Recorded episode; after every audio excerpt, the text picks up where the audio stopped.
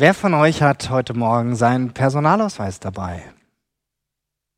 Okay, das ist gut. Ja, muss man ja eigentlich mit sich führen. Ähm, ab 16 Jahre muss man sich ausweisen können. Und wer wäre ganz kurz bereit, mit seinem Personalausweis zu mir nach vorne zu kommen? Simon, komm, komm hier nach vorne. Sehr schön. So, komm, komm hier zu mir. Ähm, schickes Bild, ich sehe schon. ähm, was für ein Name steht da drauf? Äh, Simon. Okay, und weiter? Ja. Für mehr war kein okay. Geld bei Okay, mir. ah, ja, alles klar. Simon. War nur fünf Buchstaben drin, okay. Äh, wer hat dir diesen Namen gegeben? Ähm, meine, also mein, natürlich Mama und Papa, Mhm. aber ich glaube, entschieden hat es eher der Papa Okay, vielen Dank. und dann der Standesbeamte. Der hat es dann dokumentiert. Ja. sehr schön. Das war's auch schon. Vielen Dank, super. Simon. Kurz und schmerzlos, ganz. ja, so ein Personalausweis dient ja dazu, dass wir uns ausweisen können in ganz verschiedenen Situationen. Ähm, wer war schon mal in der Polizeikontrolle? Also ich war auch schon mal in einer. Ja, ähm, ist immer, trotzdem schlägt das Herz höher, ne? wenn auf einmal die Polizei einen kontrolliert oder wenn man zur Behörde geht und man muss irgendwas beantragen, braucht man den Personalausweis. Ja, oder vielleicht, das geht vielleicht manchen Frauen so, die äh, zwar schon über 18 sind, aber sehen vielleicht noch ein bisschen jünger aus und dann kaufen sie äh, Alkohol und werden gefragt, ob sie denn ihren Personalausweis dabei hätten. Ja? Ähm, dafür braucht man den Personalausweis, denn ich musste mir auch einen beantragen lassen, vorletztes Jahr. Genau, und der hat ja schon seit vielen Jahren, gibt es ja auch so eine digitale Funktion, dass man den im Internet einsetzen kann, um damit auch seine Identität glaubhaft nachweisen zu können. Funktioniert auch gut, geht sogar mit dem Handy über die, äh, den Chip, der da drin ist, äh, über die NFC-Funktion, kann man sich ausweisen und bei manchen Behörden schon anmelden. Ähm, und es ist richtig gut. Voll gut, dass es sowas gibt. Aber gibt es sowas auch auf der geistlichen Ebene? Einen geistlichen Personalausweis? Wer bin ich? Meine neue Identität. Wir haben letzten Sonntag gestartet. Da habe ich gestartet mit der Person, die dir und mir Identität geben will. Wir haben mit Gott gestartet. Und mein Ziel war es letzten Sonntag, uns einfach ganz neu vor Augen zu malen, wie unfassbar groß dieser Gott ist. Wir haben das im ersten Lied gemeinsam besungen. So groß, dass wir ihn nicht verstehen können, dass wir ihn nicht begreifen können völlig, sondern dass wir da dauernd an unsere, unsere Grenzen stoßen. Aber zum anderen habe ich auch beschrieben, habe ich auch gesagt, dass Gott nicht einfach nur der unendlich ferne, unendlich äh, weit wecke Gott bleibt, sondern dass er sich nahbar macht, dass er erfahrbar wird, dass Gott selbst Mensch geworden ist in Jesus. Und ich bin auf diese Szene schon eingegangen, als Jesus dann, bevor er angefangen hat, öffentlich zu wirken, hat er sich taufen lassen von Johannes dem Täufer. Und nachdem er sich hat taufen lassen, öffnete sich der Himmel, ja, war vielleicht noch ein bisschen heller als die Scheinwerfer jetzt hier. Und dann kam der Heilige Geist auf ihn herab wie eine Taube und eine Stimme aus dem Himmel erklang für jeden, der dabei war, hörbar. Und sie sagte, dies ist mein lieber Sohn, an ihm habe ich Freude. Ich denke, die meisten hier im Raum oder eigentlich jeder hier im Raum und auch wenn du von zu Hause aus online dazu schaust, hast du ein Dokument, was deine Identität nachweist. Und wenn es nur die Geburtsurkunde ist. Aber hat jeder von euch auch schon diesen geistlichen Personalausweis? Den Jesus bekommen hat, als er diesen Zuspruch von Gott bekommen hat. Er hat da nicht ähm, ja, eine Chipkarte bekommen, ja, mit einem Chip drin, ähm, sondern dieser Zuspruch, der Heilige Geist, der auf Jesus kam. Und dieser Zuspruch von seinem Vater im Himmel, das war der geistliche Personalausweis, der ihm ausgestellt wurde. Und die Frage ist, hast du auch schon diesen geistlichen Personalausweis?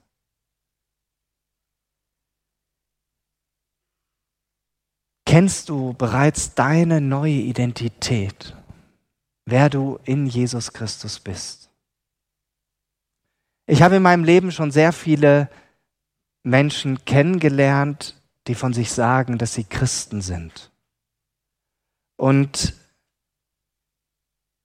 sie haben zwar diesen, bei manchen habe ich immer wieder festgestellt, sie haben zwar diesen geistlichen Personalausweis, aber manchmal leben sie so, als hätten sie den gar nicht.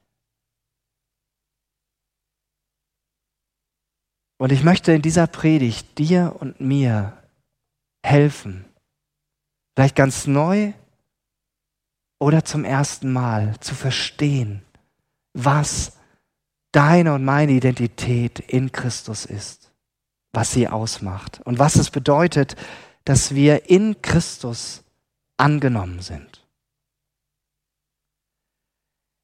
Indem du zulässt, dass diese geistliche Wahrheit dich immer mehr prägt, ganz tief drin, gibst du dem Heiligen Geist mehr Raum in deinem Leben. Und es wird eine ganz neue Freiheit in deinem Leben hervorbringen. Wenn ich auf mein Leben äh, zurückschaue, das ist ja noch relativ überschaubar mit 42 Jahren, kann ich nur sagen, je mehr ich dieser Wahrheit in meinem Leben Raum gegeben habe, je mehr ich verstanden habe, wer ich in Jesus Christus bin, desto mehr Auswirkungen hat das auf mein Leben gehabt, aber auch, dass ich mehr zum Segen für andere werden konnte. Und das, das wünsche ich mir für uns alle.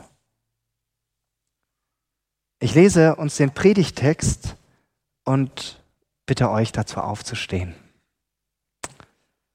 Römer 8, die Verse 14 bis 17. Ich lese aus der Neues Leben Bibel. Da schreibt Paulus, denn alle, die vom Geist Gottes bestimmt werden, sind Kinder Gottes. Deshalb verhaltet euch nicht wie ängstliche Sklaven.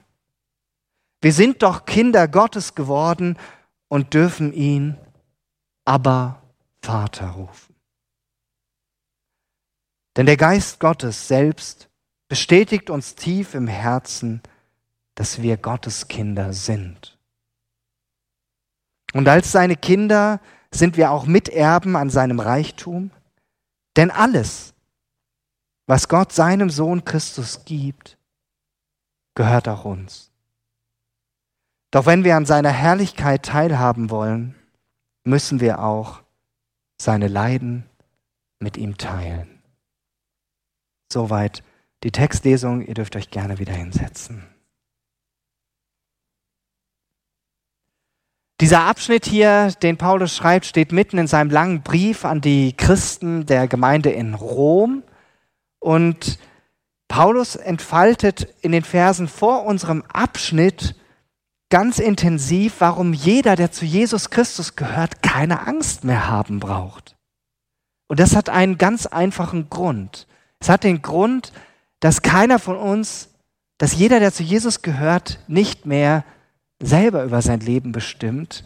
Er hat jemand Neues, eine, er hat eine neue Identität. Und diese Identität entfaltet Paulus in diesem Abschnitt. Und diese vier Verse, die ich gerade gelesen habe, sind sozusagen eine Zusammenfassung von dem, was Paulus vorher schon beschrieben hat. Schauen wir uns das im Einzelnen an. Vers 14. Denn alle, die von Gottes Geist bestimmt werden, sind Kinder Gottes. Und das stärkste Erkennungszeichen dafür ist, und da haben wir schon die Parallele zu dem geistlichen Personalausweis, den Jesus bekommen hat, der Heilige Geist. Als der Heilige Geist auf Jesus kam, hat Gott ihm das zugesprochen. Du bist mein geliebter Sohn. An dir habe ich Freude. Und so gilt auch für jeden, der auf Jesus Christus vertraut, dass er Kind Gottes ist. Und der Heilige Geist ist das große Markenzeichen dafür, was uns geschenkt ist. Der Heilige Geist leitet uns. Durch ihn fragen wir nach dem, was Gott in und durch uns bewirken will und nicht mehr danach oder immer weniger danach, was wir wollen. Paulus sagt sogar, der Heilige Geist bestimmt uns. Ja, er beherrscht uns, so könnte man es auch übersetzen. Aber es ist eine gute Form von beherrschen. Denn vorher, bevor ein Mensch zu Jesus kommt, wird er von der Sünde beherrscht. Versklavt. Aber das ändert sich. Durch den Heiligen Geist leben wir im Herrschaftsbereich und im Kraftfeld Gottes. Er ist unser Motor. Er führt uns. Er treibt uns an. Er leitet uns. So kann man dieses Wort hier übersetzen, äh, was hier im Griechischen steht. Und Paulus sagt weiter, deshalb verhaltet euch nicht wie ängstliche Sklaven. Vielleicht denkst du, hm, Sklaven, die gibt es schon länger nicht mehr in Deutschland, Sklaverei äh, ist schon ein Weilchen her. Aber Paulus macht der Gemeinde in Rom klar und auch uns, wer zu Jesus gehört, wer vom Geist Gottes geleitet wird, der wird in keiner Weise mehr unterdrückt, versklavt. Der braucht keine Angst mehr haben. Die Christen in Rom wussten nur zu gut, was ein Sklave war. Manche von ihnen in der Gemeinde waren vielleicht noch Sklaven. Die Gemeinde bestand aus Judenchristen und aus Menschen, aus Heidenchristen, also Menschen aus anderem religiösen Kontext, die zum Glauben an Jesus gekommen waren. Und da waren bestimmt auch Sklaven dabei. Das heißt, sie konnten ganz genau was damit anfangen, was Paulus hier sagte. Und sie wussten auch sehr genau, welche Art von Angst Paulus meint. Die von Paulus erwähnte Angst ist die Angst vor Gott. Die Angst vor Gott, nicht vor ihm genügen zu können. Einmal nicht bei ihm zu sein. Verurteilt und verstoßen zu werden. Und diese Angst kannten die Christen in Rom und wir finden sie an anderen Stellen in der Bibel auch wieder. Zum Beispiel eine Geschichte, die Jesus erzählt hat erzählt mal eine Beispielgeschichte, wo ein Verwalter verreist und vorher gibt er seinen leitenden Angestellten, gibt er verschiedene Geldbeträge und sagt, hier wirtschaftet damit gut. Und nach einer gewissen Zeit kommt er wieder und rechnet mit ihnen ab.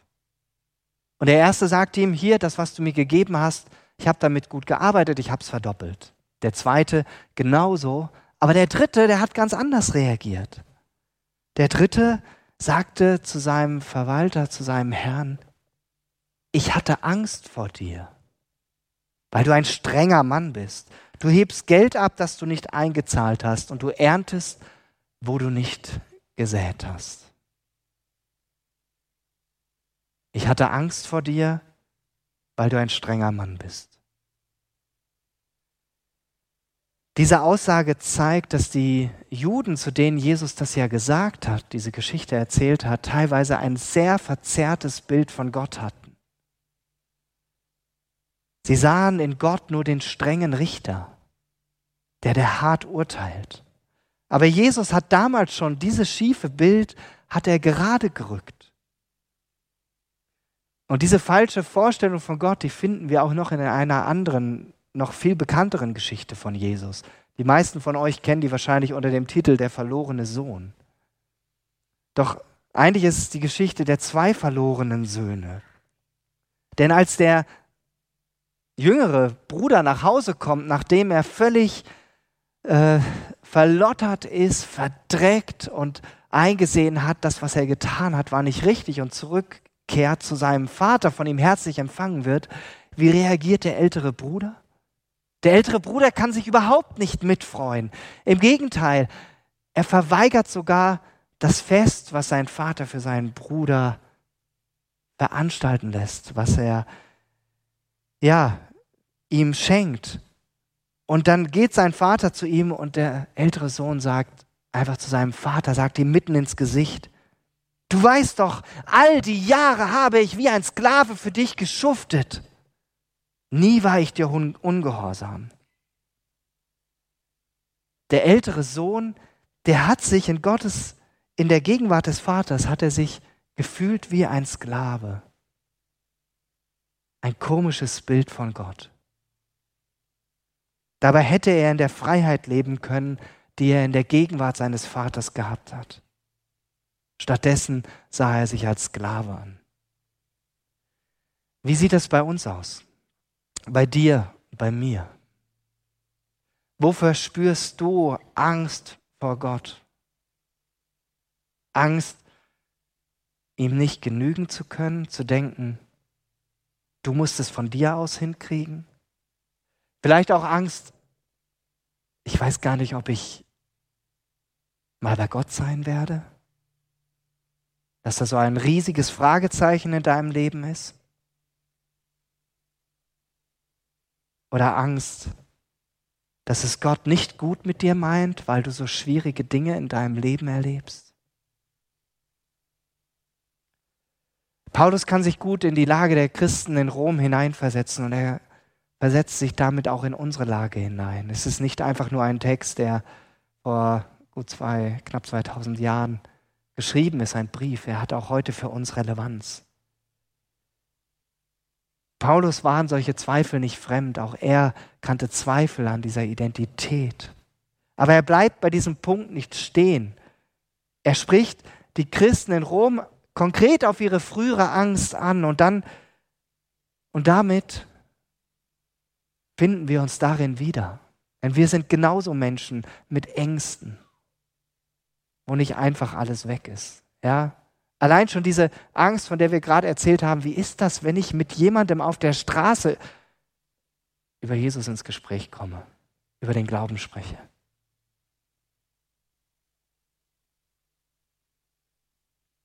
Aber gleichzeitig will Paulus, er wollte damals der Gemeinde in Rom helfen und hilft auch uns damit, dass wir diese Angst überwinden. Indem er sagt, nein, ihr seid keine ängstlichen Sklaven mehr. Ihr braucht keine Angst mehr zu haben wie früher. Ihr habt eine neue Identität bekommen. Nicht den Perso. Durch den Geist, der euch zu Söhnen und Töchtern Gottes macht. So übersetzt es die Gute Nachricht Bibel. Und ich habe euch das mal mitgebracht. Im Griechischen steht hier das Wort Hyothesia. Und Hyothesia bedeutet, ihr könnt es hier lesen, Annahme an Kindesstatt oder auch Adoption.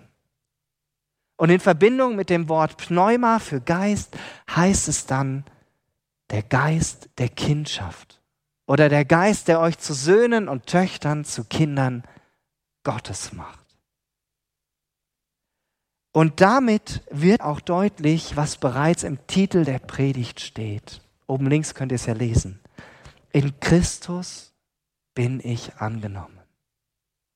In Christus bist du angenommen. Nicht von Geburt an, aber in Jesus Christus hinein adoptiert in seine Familie. Das heißt, jeder, der Jesus vertraut, der an ihn glaubt, der wird ein Sohn, eine Tochter Gottes. Und diese wunderbare Tatsache wird uns bestätigt durch den Heiligen Geist. Und wie kann so ein geistlicher Personalausweis aussehen? Ich habe einfach mal einen gebastelt. Ja, der sieht so aus. Ja, vielleicht sähe der ganz anders aus. Ja, aber ich habe ihn einfach mal für mich ausgestellt. Ja. Jetzt kann man noch raten, äh, was das für Bibelstellen sind. Da, das Quiz können wir im Anschluss an den Gottesdienst machen. Ja, ob euch da ein paar Ideen für einfallen. Es sind nur die, äh, die Zifferangaben und nicht, aber das Rätsel lasse ich jetzt mal offen. Und weil Gott uns als Kinder angenommen hat, deshalb Deshalb ist er nicht der unendlich ferne Gott weit weg. Nein, wir haben ihn zum Vater. Und das kommt im nächsten Vers zum Ausdruck. Wir sind doch Kinder Gottes geworden und dürfen ihn aber Vater. Denn der Geist Gottes selbst bestätigt uns tief im Herzen, dass wir Gottes Kinder sind. Ich finde das so cool, eine ganze Reihe von euch, Jefflan, ja, wenn ihr betet, ihr sagt Papa. Und das ist so cool, weil das genau hier drin zum Ausdruck kommt. Und es ist so eine krasse Bibelstelle oder auch so eine äh, besondere Art und Weise, dass das hier so steht im Wort Gottes, weil es für die damalige Zeit, so wie die Juden mit Gott gesprochen haben, war das eigentlich ein Affront, so persönlich mit Gott zu sprechen. Ihn Abba zu nennen, die Koseform, wie ein Kleinkind seinen Vater ruft. Ja, ein jüdisches Kind hat seinen Papa Abba gerufen. Und wir kennen auch diese, diese Worte, dass wir wie wir unsere Väter nennen. Papa, Papi, Daddy, Party, Paps.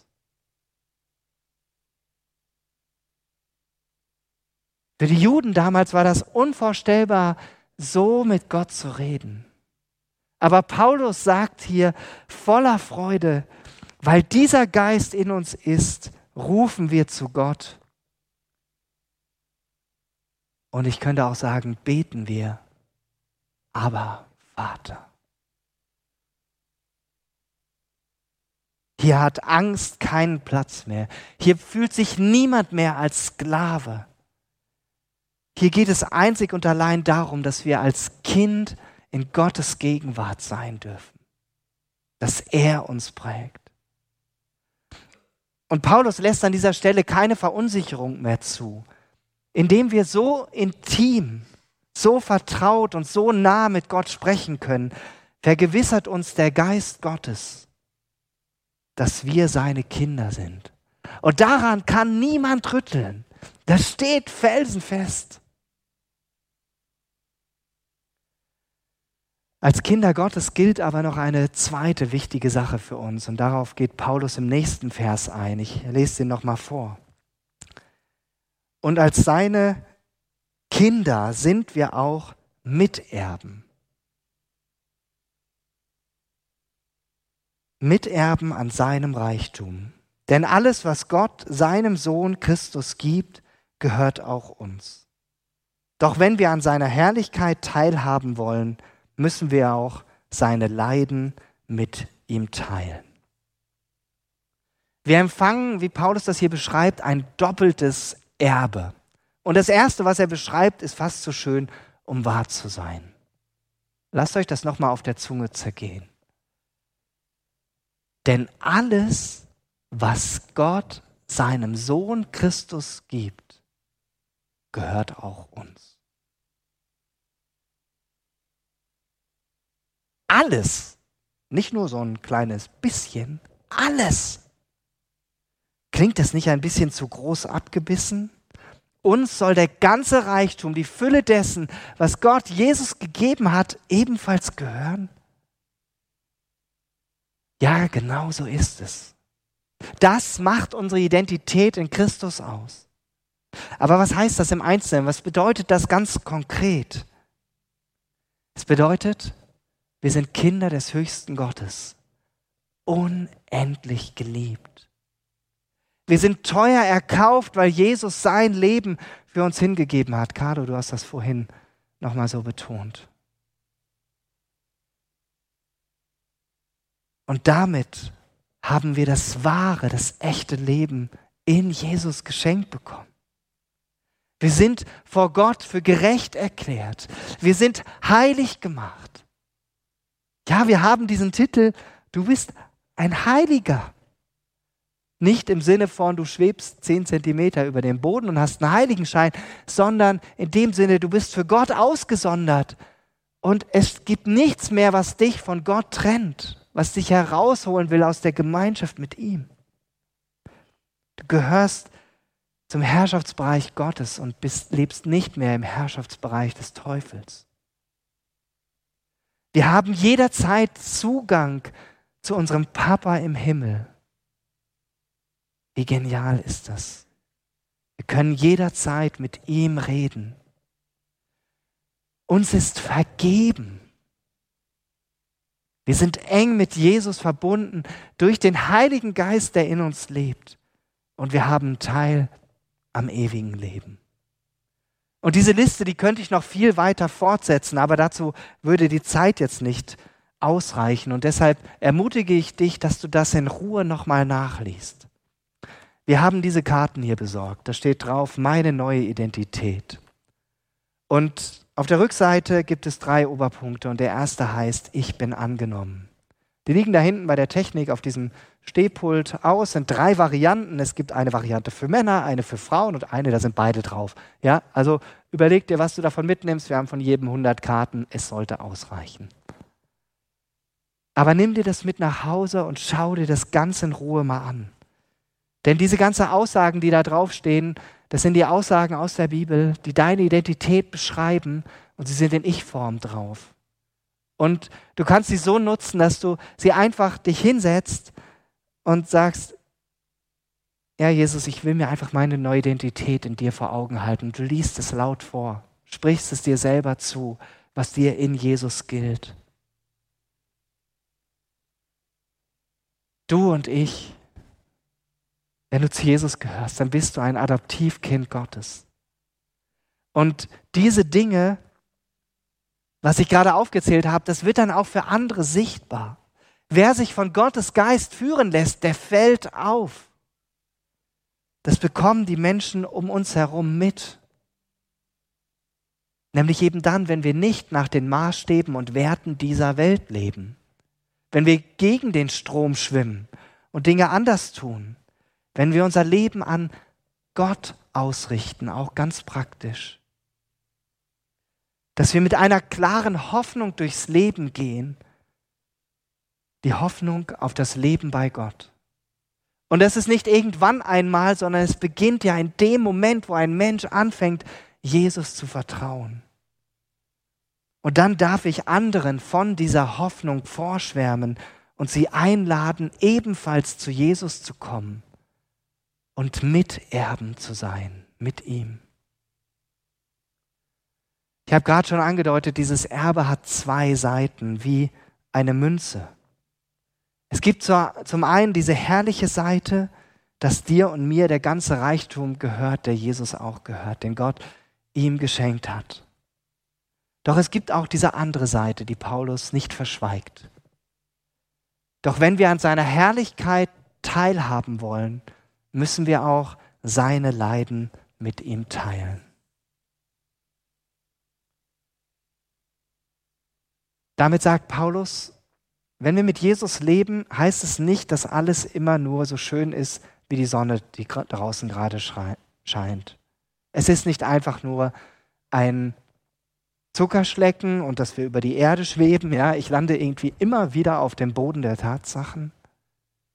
Denn wir leben nun mal auf dieser Erde. Und Paulus wusste nur zu gut, dass die Botschaft von Jesus Christus nicht immer nur auf vorbereitete Herzen trifft, sondern auch auf Ablehnung stößt, auf Widerstand. Und Widerstand bedeutet auch Leiden. In allen Formen, die das annehmen kann.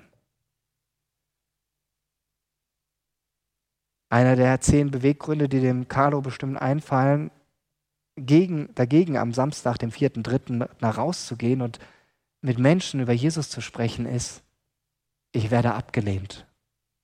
Ich werde belächelt. Was denkt der denn von mir? Schon eine kleine Form des Leidens.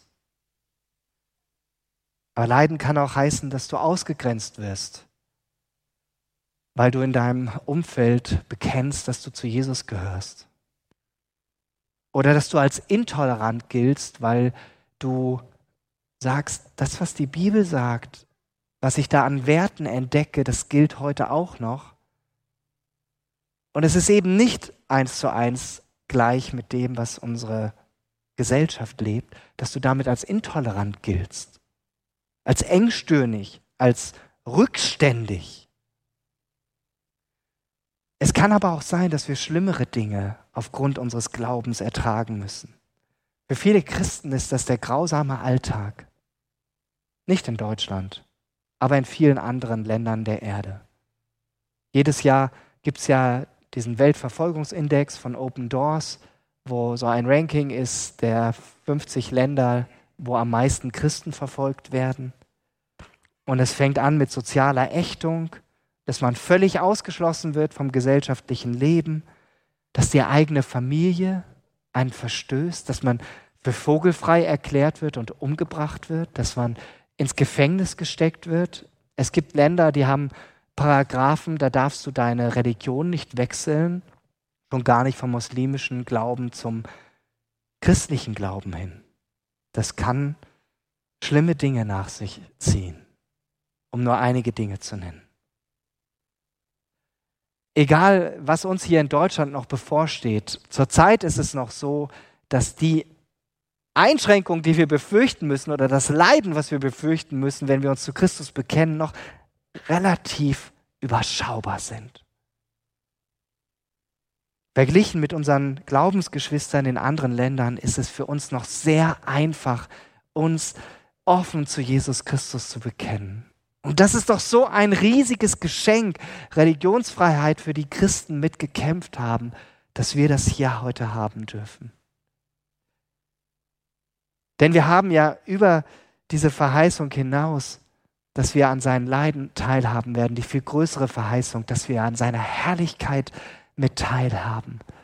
Dass wir einmal in Gottes Ewigkeit sein werden. Wie die genau sein wird, keine Ahnung, aber es wird auf jeden Fall 500 Millionen Mal schöner sein, als Hollywood das jemals darstellen könnte. Oder noch besser. Und das Großartige ist, als Adoptivkinder Gottes werden wir das live miterleben. In Christus bin ich angenommen. In Christus bist du angenommen.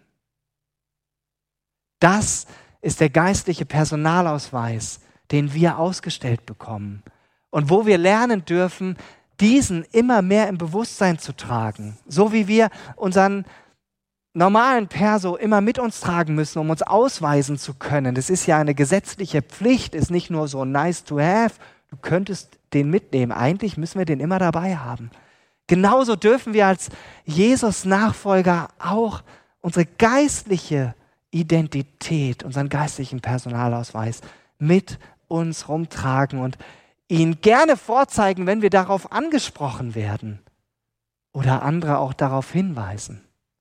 Weil der Heilige Geist in uns lebt und uns bestätigt, dass wir Gottes Kinder sind weil wir aber Vater sagen dürfen und deshalb keine Angst mehr haben brauchen vor nichts und vor niemandem.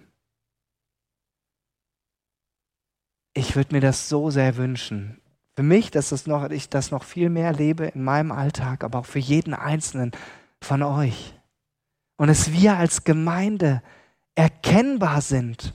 Nicht nur, weil hier ein Gemeindehaus ist, weil da vorne ein tolles Kreuz drauf ist, sondern weil an uns erkennbar ist, dass Gottes Geist in uns lebt und dass wir Gottes Kinder sind. Dass wir angenommen sind in Christus. Amen. Ich bete noch. Das Musikteam kann schon mal nach vorne kommen.